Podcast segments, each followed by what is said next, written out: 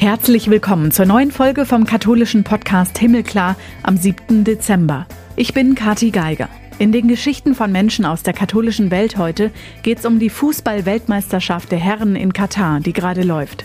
Jetzt sagt nicht, ich kann es nicht mehr hören. Wie ihr uns kennt, geht es um mehr als das, was ihr sonst so über die WM verfolgen könnt in den Medien. Wir besprechen sie mit Matthias Friebe. Er ist Sportjournalist und für den Deutschlandfunk live dabei und Theologe.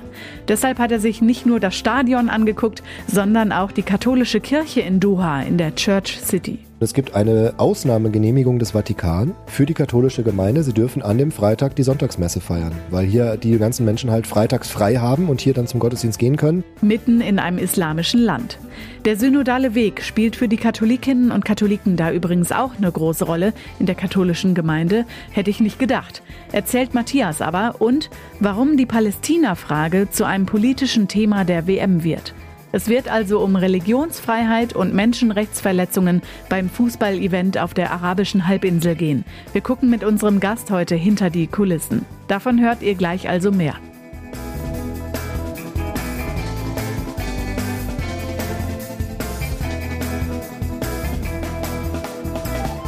Vorher habe ich noch die Schlagzeilen aus der katholischen Welt diese Woche. Am 1. Dezember war es drei Jahre her, dass die deutschen Bischöfe und Laienvertreter und Vertreterinnen zur ersten Vollversammlung des synodalen Wegs zusammengekommen sind. Inzwischen ist der Reformprozess der katholischen Kirche bekannt, auch über Deutschland hinaus. Sogar in Katar wird darüber gesprochen. Hört ihr gleich im Gespräch mit Matthias Friebe. Der katholische Pfarrer hat ihn darauf angesprochen. Drei Jahre später sind die Beschlüsse des synodalen Wegs aber auch ein Streitthema nach wie vor. Die einen sagen, das geht zu weit, die anderen sagen, das geht nicht weit genug. Es sollte ein Projekt werden, um nach dem Missbrauchsskandal wieder Vertrauen in die katholische Kirche zurückzugewinnen.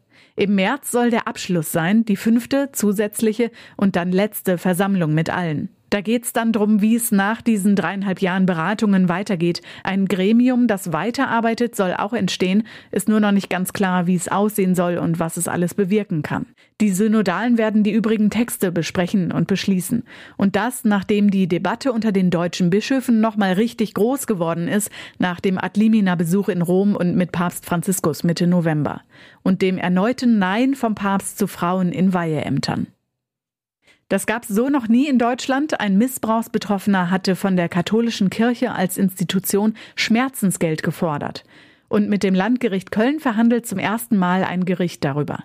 Gleichzeitig teilte das Erzbistum Köln dazu mit, dass es in diesem Verfahren keine Verjährung beanspruchen wird, obwohl die Taten lange zurückliegen. In diesem besonderen Fall hatte ich den Wunsch, auf die Einrede der Verjährung zu verzichten, waren die Worte von Erzbischof Wölki. Das Erzbistum wolle wissen, ob das Gericht die bisher gezahlten Anerkennungsleistungen als angemessen erachtet. Es geht um 725.000 Euro und mehr. Bekommen hat der Mann bisher 25.000 Euro als Anerkennung des Leids. Eine freiwillige Zahlung der Kirche für Missbrauchsbetroffene. In diesem kircheninternen System gelten keine Verjährungsfristen. Zivilrechtlich sieht das anders aus, da verjähren Verfahren nach maximal 30 Jahren. Im vorliegenden Fall ist es noch länger her. Der Kläger gibt an, in den 1970er Jahren mehrere hundertmal sexuell missbraucht worden zu sein von einem Priester, der mittlerweile verstorben ist. Und dieser Fall ist jetzt deswegen so relevant über das Erzbistum Köln hinaus, weil es bundesweit um einige Schmerzensgeldklagen geht. Da könnten noch weitere folgen. Ob das so kommt oder durch den Verzicht auf Verjährung jetzt eingedämmt wird, bleibt abzuwarten. Erst hat man geglaubt, er wäre verschwunden, jetzt sitzt er in Zürich in Untersuchungshaft. Der ehemalige Kommandant der päpstlichen Schweizer Garde, Daniel Anrich, soll aus rein familiären Angelegenheiten festgehalten werden. Seiner Tätigkeit als Verwaltungsleiter der Gemeinde Zermatt sei er nicht mehr nachgegangen, hieß es, und Anrufe und E-Mails würden nicht mehr beantwortet. Sein Anwalt hat von einer Auszeit gesprochen. Es gehe ihm den Umständen entsprechend gut. Sorgen müsse man sich nicht machen. Papst Benedikt XVI. hatte ihn 2008 als Kommandant der päpstlichen Schweizer Garde ernannt. 2014 wurde er von Papst Franziskus entlassen. Angeblich soll ihm sein Lebens- und Führungsstil nicht gefallen haben.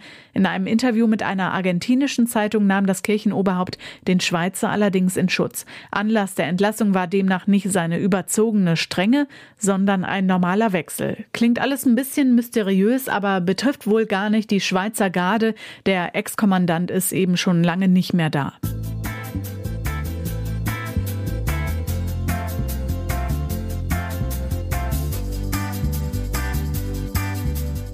Die Fußball-Weltmeisterschaft der Herren läuft in Katar. Mittlerweile sind wir beim Achtelfinale angekommen. Mein Gast heute ist der Journalist Matthias Friebe, der für den Deutschlandfunk von der WM berichtet und deshalb alles in Doha mitkriegt, was wir in direkter Nähe nicht mitbekommen. Hallo Matthias. Hallo. Politikwissenschaftler, Historiker und Theologe bist du auch. Du verbringst den Advent in diesem Jahr ganz anders als sonst, vermute ich mal, zumindest sonst ohne WM. Zu dem Thema kommen wir noch später. Erstmal bin ich gespannt, wie dein Gefühl vor der WM war. Äh, was waren deine größten Bedenken für dich persönlich, nach Katar zu reisen? So richtig große Bedenken hatte ich eigentlich nicht. Aber es ist ja eine völlig andere Welt, als wir das in Europa kennen. Und ich war eigentlich neugierig auf das, was mich hier erwartet. Und ähm, ist nicht meine erste WM, nicht mein erstes Turnier, was ich begleite. Ich wusste, es wird sehr, sehr viel Arbeit werden. Die Tage werden sehr, sehr lang. Und ich war eigentlich in Gedanken mehr damit beschäftigt, die ganzen Themen zu sortieren, die hier wahrscheinlich ähm, dann anstehen werden. Ich habe mir ein bisschen Sorgen gemacht, weil es Berichte gab über Probleme mit der Pressefreiheit, wenn man sich hier bewegt, ähm, ob das alles problemlos möglich ist, ob man alle Menschen treffen kann, die man möchte.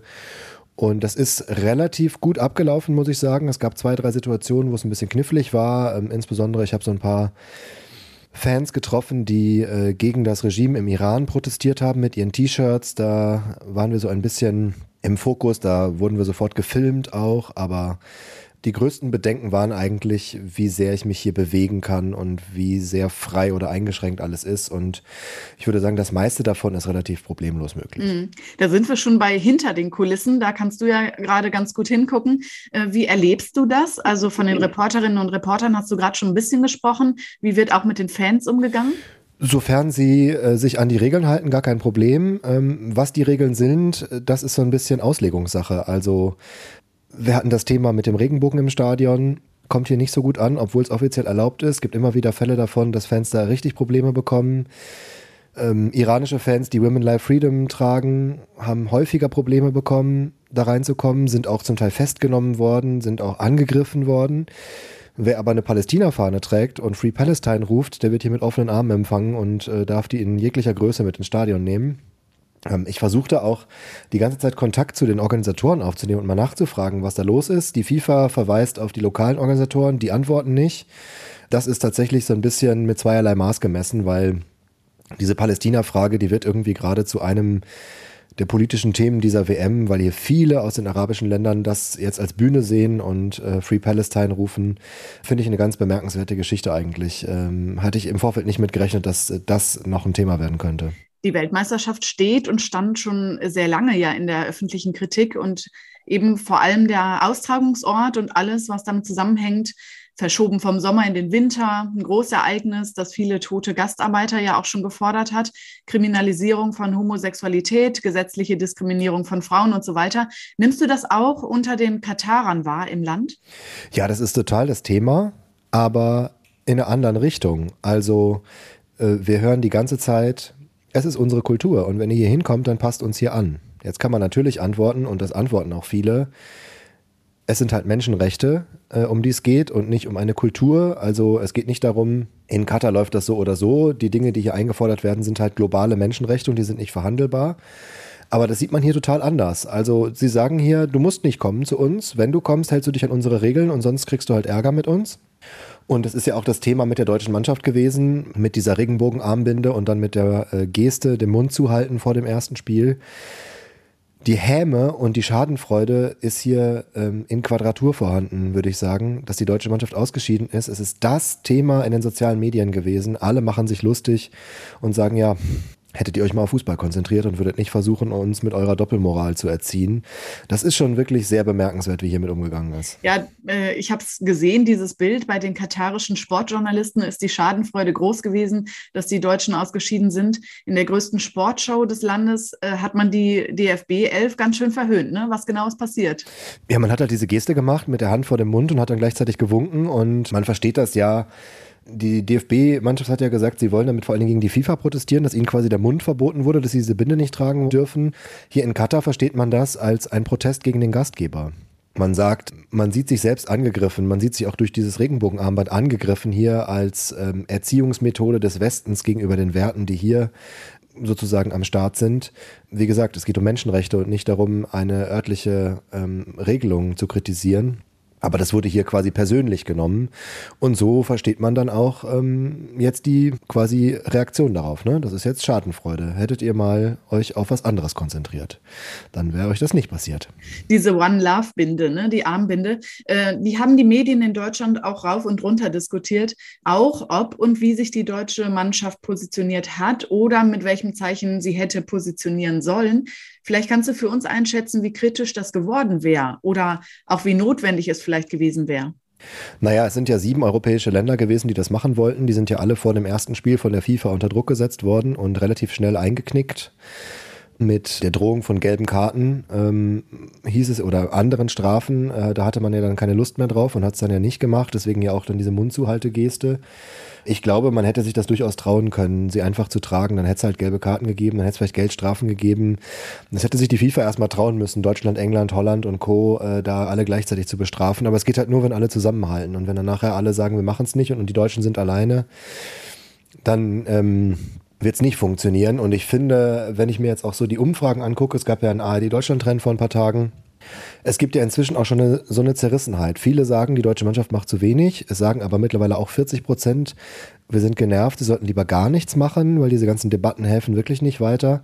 Ich glaube, da muss man sich jetzt erstmal gut überlegen, wie man in Zukunft damit umgeht und sich vielleicht für einen von zwei Wegen entscheiden und den dann aber auch konsequent durchziehen. Also dieses Hin und Her und vielleicht uns ein bisschen und wir machen eine Kapitänsbinde, wo so ein bisschen Regenbogen, aber auch nicht ganz drauf ist. Also entweder ich mache es ganz oder gar nicht. Ähm, ich glaube, an andere Möglichkeit gibt es bald nicht mehr.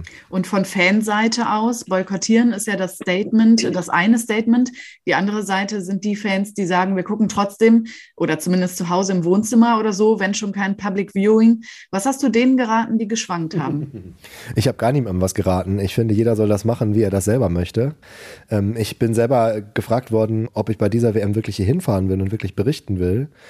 Und da habe ich immer ganz klar gesagt, ja, weil ich finde, man kann, ähm, und das lerne ich jetzt auch gerade selber nochmal für mich in der Zeit, wo ich hier bin, man kann einfach nicht so berichten über etwas, wenn man nicht vor Ort ist. Also das, was ich hier an Eindrücken mitkriege, das, was ich hier an Reaktionen mitbekomme, ich treffe hier Menschen aus ganz vielen Teilen der Welt. Ich habe mit Koreanern gesprochen, ich habe Iraner getroffen, ich habe Menschen aus Mexiko getroffen, ich habe mit Fans aus Saudi-Arabien geredet.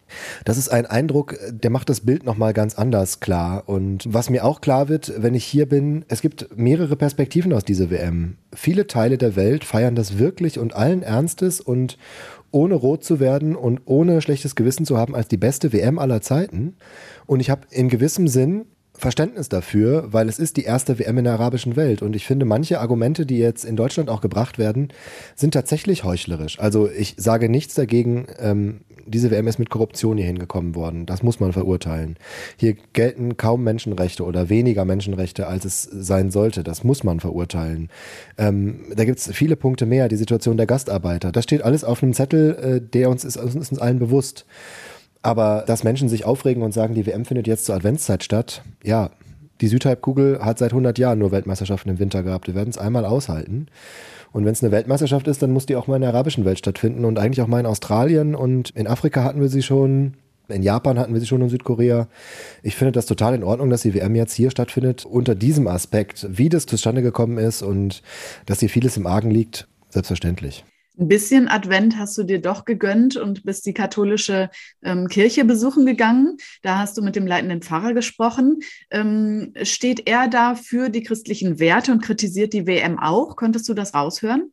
Nee, er kritisiert die WM überhaupt nicht. Und ähm, man, man muss vielleicht zur Einordnung sagen, also es gibt hier einen, das nennt sich Church City. Also in Doha gibt es Bereiche für wo sozusagen in einem Stadtviertel nur das ist, was da zu finden ist. Es gibt hier die Education City, wo ganz viele Universitäten sind. Es gibt die Hospital City, da sind nur Krankenhäuser. Und es gibt auch die Church City. Die ist so 20, 30 Kilometer vor den Toren der Stadt, relativ weit draußen, ähm, in eigentlich der Industriezone, wo auch viele Gastarbeiter leben man sagt so ein bisschen unter den Einheimischen, alles, was nicht Haram ist, also alles, was nicht äh, sozusagen mit der islamischen Regelung übereinstimmt, wird dahin gestellt, weil auch ein großer Alkoholladen direkt in der Nähe ist. Also äh, es wurde alles so ein bisschen vor die Tore der Stadt geschoben. Und es ist ein großes, großes, großes, großes Gelände mit 8000 Parkplätzen, muss man sich mal vorstellen, 8000 Parkplätze. Und dann ist es. Alles mit Mauern und Zäunen abgeschirmt und dann muss man durch eine Sicherheitskontrolle gehen wie am Flughafen. Die Polizei geht da Streife, weil sie Angst haben oder weil sie auch keine Muslime auf dem Gebiet dulden. Es sei denn, die haben eine Sondergenehmigung, wenn sie beispielsweise zu einer Hochzeit eingeladen sind. Und dann ist das eine eigene Stadt für sich. Also da ist dann die katholische Kirche, das ist die größte. Es gibt die orthodoxen Kirchen, die koptischen Kirchen, die anglikanischen Kirchen. Alles ist zusammen auf einem Fleck. Und ist eigentlich ganz schön, weil mh, hm, man sieht äh, die Konfession an niemandem an und alle gehen gemeinsam dahin und alle sind gemeinsam da und mischen sich da und teilen sich dann auf. Äh, das ist sehr international. Ich war auch in der anglikanischen Kirche. Da sind 26 verschiedene Versammlungsräume, die zum Teil gleichzeitig belegt sind. Da sind Menschen aus 51 Ländern. Ähm, das ist laut, das ist dynamisch, das ist hektisch, aber da ist wirklich was los. Und mit Abstand die größte Minderheit, das sind die Katholiken, ähm, weil hier auch viele aus dem südindischen Bereich kommen. Es sind zwischen 50 und 100.000 Menschen, die katholisch sind, in einem Land mit drei Millionen Einwohnern, was sehr islamisch geprägt ist. Und die Kirche, ähm, Our Lady of the Rosary heißt sie, ähm, hat 2700 Sitzplätze, ist also gigantisch groß. Und der Pastor hat mir gesagt, ähm, in der Zeit vor Covid, das ist jetzt ein bisschen weniger geworden, aber in der Zeit vor Covid wären an jedem Wochenende, insbesondere dann, sie haben ganz viele Gottesdienste für verschiedene Sprachgruppen, insbesondere bei der philippinischen Minderheit, das sind auch sehr viele, an jedem Wochenende 5000 Menschen gleichzeitig zum Gottesdienst gewesen in der Messe. 2700, die sitzen und der Rest steht. Also komplett gepackt voll und äh, zum Teil draußen mit Fernsehübertragung. Ähm, also das ist wirklich eine sehr lebendige und sehr, sehr, sehr, sehr große Gemeinde. Das ist die katholische Seite. Und du hast jetzt schon gesagt, er sieht es nicht kritisch. Finde ich schwierig, wenn man es mit den christlichen Werten vereinen will. Was hat er denn sonst für einen Eindruck gemacht? Also er feiert die WM und ist jetzt froh, dass sie bei sich stattfindet. Na, er feiert die WM nicht, würde ich nicht sagen. Ähm, mhm. Er kriegt das auch nur so am Rande mit. Ähm, aber er ich glaube, man muss seine Situation verstehen. Ich habe ihn nach Religionsfreiheit gefragt, die gibt es faktisch nicht. Er hat nur gelächelt und hat von Toleranz gesprochen. Ähm, ich glaube, er ist vorsichtig. Er will sich mit seinen Gastgebern nicht verscherzen. Er ist ein bisschen auf die Sicherheit angewiesen, dass die Polizei da kontrolliert. Er sagt, er kann sich frei bewegen, er kann alles machen, er kann Fronleichnamsprozessionen abhalten, aber alles nur innerhalb dieser Mauern. Äh, vor die Tür gehen geht nicht. Das hat mir auch der anglikanische Pastor gesagt. Er hat gemeint, das, was Sie aus, er kommt aus Südafrika, ähm, aus seiner Heimat kennen, an den Häusern klingeln, in Anführungsstrichen missionieren. Da steht halt hier äh, lange Gefängnisstrafen drauf. Das funktioniert halt alles nicht. Dementsprechend, das geht, passiert alles hinter den Mauern, aber da geht es halt ganz gut und man arrangiert sich halt hier. Also man begehrt nicht groß auf, man äh, bedankt sich für die Gastfreundschaft und ist einfach froh, dass man das Zentrum hat und hofft, das ist jetzt so ein bisschen auch das Thema, da ist die Genehmigung seit Jahren aber nicht gegeben worden, dass man eine zweite Church City bauen darf, weil es einfach zu klein wird. Ähm, das sind so eher die Themen. Also man ist da sehr zurückhaltend und versucht sich ein bisschen zu arrangieren, dass man möglichst gut leben kann. Über was konntest du mit dem Pfarrer in der katholischen Kirche in Churchtown noch sprechen? Ach, wir haben uns über alles Mögliche unterhalten, darüber, wie das Leben so funktioniert, wie man äh, überhaupt Weihnachten feiert, ob es irgendwelche Besonderheiten gibt. Und er sagt, es ist eigentlich alles ganz normal. Er selbst kommt von den Philippinen, ist jetzt seit zehn Jahren da und ähm, ich glaube, er hat ein bisschen Heimweh. Er möchte irgendwann auch wieder zurück, wenngleich er sich auch wohlfühlt. Aber sein, er hat gemeint, sein Vertrag sei jetzt schon mehrfach ausgelaufen und er wird ständig verlängert. Er hat das Wort Fulfillment benutzt, also er ist total erfüllt mit seiner Aufgabe. Es sei eine riesige Aufgabe, sehr lebendiges Leben. Ähm, das war ganz interessant, was er gesagt hat. Und dann fand ich auch noch interessant, dann sind wir ein bisschen auf den synodalen Weg zu sprechen gekommen, weil das tatsächlich auch in, in, in Katar ein Thema ist. Ähm, man ist da sehr auf den weltweiten synodalen Weg erpicht. Also an der Kirche hängen ganz viele Fahnen. Es gibt ganz viel Material dazu auch in der Kirche. Und am Ende des Gottesdienstes ähm, trat eine Lektorin äh, ans Ambo und sagte dann so, jetzt knien wir uns alle hin und jetzt beten wir gemeinsam das Gebet um den synodalen Weg. Und dann, das ist auch so eine Besonderheit in der Kirche, es gibt zwei große Videodisplays rechts und links, wo auch die Liedtexte immer eingeblendet werden. Und dann war da der Text dieses Gebets drauf in Englisch und dann haben den alle mitgebetet. Und es war ein ganz, ganz intensiver Moment. Also es haben wirklich alle sich hingekniet, haben alle dieses Gebet gebetet für die Zukunft der Kirche und dass man die richtigen Antworten findet. Da habe ich mit dem Pastor auch drüber gesprochen und äh, er hat von mir wissen wollen, was so in Deutschland los ist, weil er würde in den Medien immer lesen davon und ähm, aus seiner Perspektive, er kam aus dem Kopfschütteln gar nicht mehr raus und hat irgendwie nur gemeint, das, was da in Deutschland abgeht, das ähm, ob das eine zweite Reformation werden soll. Es ist aus der, äh, aus seiner Perspektive überhaupt nicht nachvollziehbar, was in Deutschland passiert.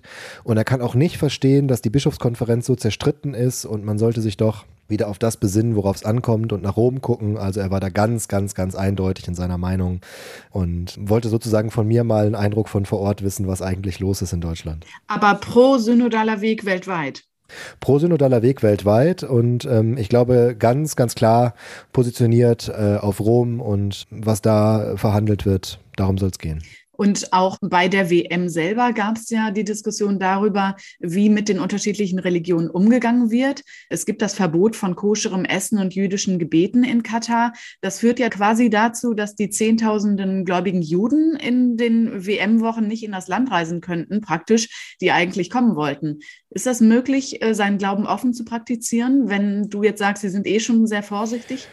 Also du wirst hier nicht blöd angeguckt. Ich glaube, du kannst auch ein Kreuz, eine Kette oder sowas tragen beispielsweise und das zeigen. Ähm, ich habe jetzt noch keine Zwischenfälle der Art oder so mitbekommen.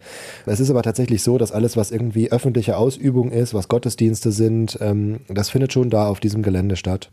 Vielleicht ein anderes Beispiel, was das ganz schön verdeutlicht. Äh, ähm, da das ja auch ein islamisches Land ist, ist der Sonntag sozusagen hier der Freitag, weil das der höchste Tag für die muslimische Bevölkerung ist. Und es gibt eine äh, Ausnahmegenehmigung des Vatikan für die katholische Gemeinde. Sie dürfen an dem Freitag die Sonntagsmesse feiern, weil hier die ganzen Menschen halt freitags frei haben und hier dann zum Gottesdienst gehen können. Es gibt Sonntagsgottesdienste, da kommen aber nur ganz wenige, weil die halt alle arbeiten müssen. Und deswegen findet der Sonntagsgottesdienst schon am Freitag statt. Und ich war jetzt an einem Freitag da und da brannte dann tatsächlich schon die nächste Kerze auf dem Adventskranz und man hat schon die Sonntagsmesse gefeiert.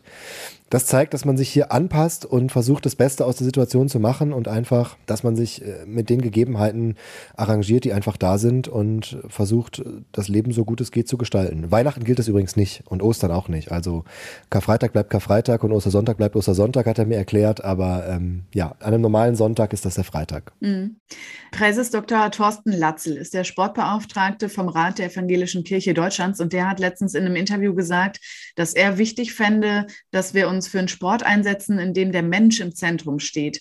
Von deinen jetzt gerade schon geschilderten Eindrücken, die du da jetzt so mitbekommst und vor allem auch, dass sich natürlich viele Menschen darüber freuen, dass die WM da jetzt ist, also auf arabischer Halbinsel, äh, wo sie noch nicht stattgefunden hat. Kannst du das bestätigen, dass das jetzt schon der Fall wäre oder dass man das ja in den nächsten Jahren, einer der Austragungsorte wird Mexiko sein, 26, erkennen kann? Also, dass der Mensch im Vordergrund steht, kann ich bei Großereignissen eigentlich nicht erkennen. Ähm, es geht hier um vieles. Es geht um Geld, es geht um Märkte, es geht um Fernsehübertragung, es geht um Sponsoren, ich habe nicht das Gefühl, dass es wirklich um den Menschen geht. Natürlich versucht man den Spielern es so angenehm wie möglich zu machen, aber es ist nicht das, was in erster Linie äh, im Mittelpunkt steht. Wir haben Stadien, die klimatisiert werden, weil es hier sonst zu warm wäre. Viele sagen, dass es bei den aktuellen Temperaturen gar nicht nötig ist. Es passiert trotzdem. Ähm, wir haben Spieler, die dann sogar gesagt haben, irgendwie ist es unangenehm mit der Klimaanlage. Man kommt nicht so schnell wieder zur Luft, wenn man mal gesprintet ist. Ich weiß es nicht, ob das wirklich im Sinne des Menschen sozusagen ist. Ich glaube, da müsste grundlegend was anderes passieren in der ganzen Sportwelt, aber das sehe ich nicht, dass sich das in den nächsten Jahren ändert. Jetzt sind die Deutschen raus. Hast du das befürchtet oder gar nicht vorhergesehen? Naja, bei der Gruppe musste man eigentlich davon ausgehen, dass es die deutsche Mannschaft schafft. Aber nach dem ersten Spiel war es dann schon zu befürchten. Das Spanien-Spiel hat dann vielen Hoffnung gegeben und äh, man hat dann auch so in der Presse gelesen, okay, eigentlich sind sie schon im Halbfinale mehr oder weniger. Dass die Spanier dann gegen Japan verlieren, war dann noch ein anderes Thema. Ich äh, habe das Spanien-Spiel tatsächlich im Stadion gesehen. Ich war da und es passt irgendwie ein bisschen zu dieser WM. Jetzt ist es so. Also es ist nicht wie 2018. Die deutsche Mannschaft war nicht so schlecht wie vor vier Jahren, aber es hat halt eben doch wieder nicht gereicht. Ja, sportlich gesehen äh, eine weitere Niederlage, genau, für die deutsche Nationalmannschaft. Wie geht es für unsere Elf weiter? Bayern-Profi Joshua Kimmich hat äh, vom schlimmsten Tag seiner Karriere gesprochen und angedeutet, dass er befürchtet, jetzt in ein Loch zu fallen.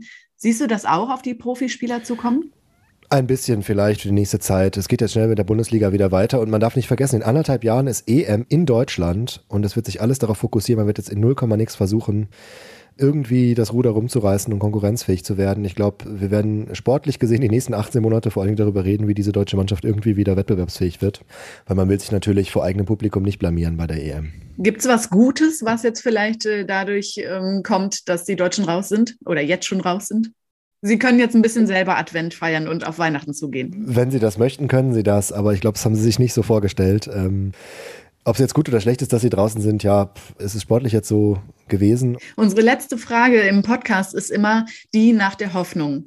Was bringt dir, also gucken wir jetzt mal auf das Sportliche, auf die WM auch, dass der Mensch nicht im Mittelpunkt steht oder jetzt auch gerne auf den Advent. Was bringt dir, Matthias, Hoffnung?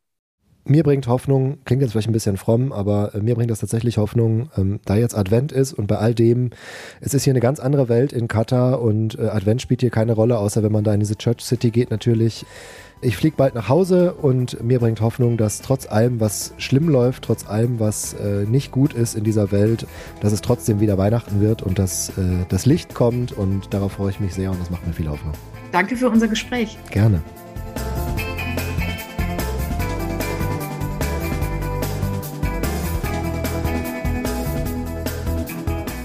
Wenn ihr noch mehr von Matthias Friebe erfahren wollt, von hinter den Kulissen bei der WM in Katar, hört euch seinen Podcast Players, der Sportpodcast vom Deutschlandfunk an.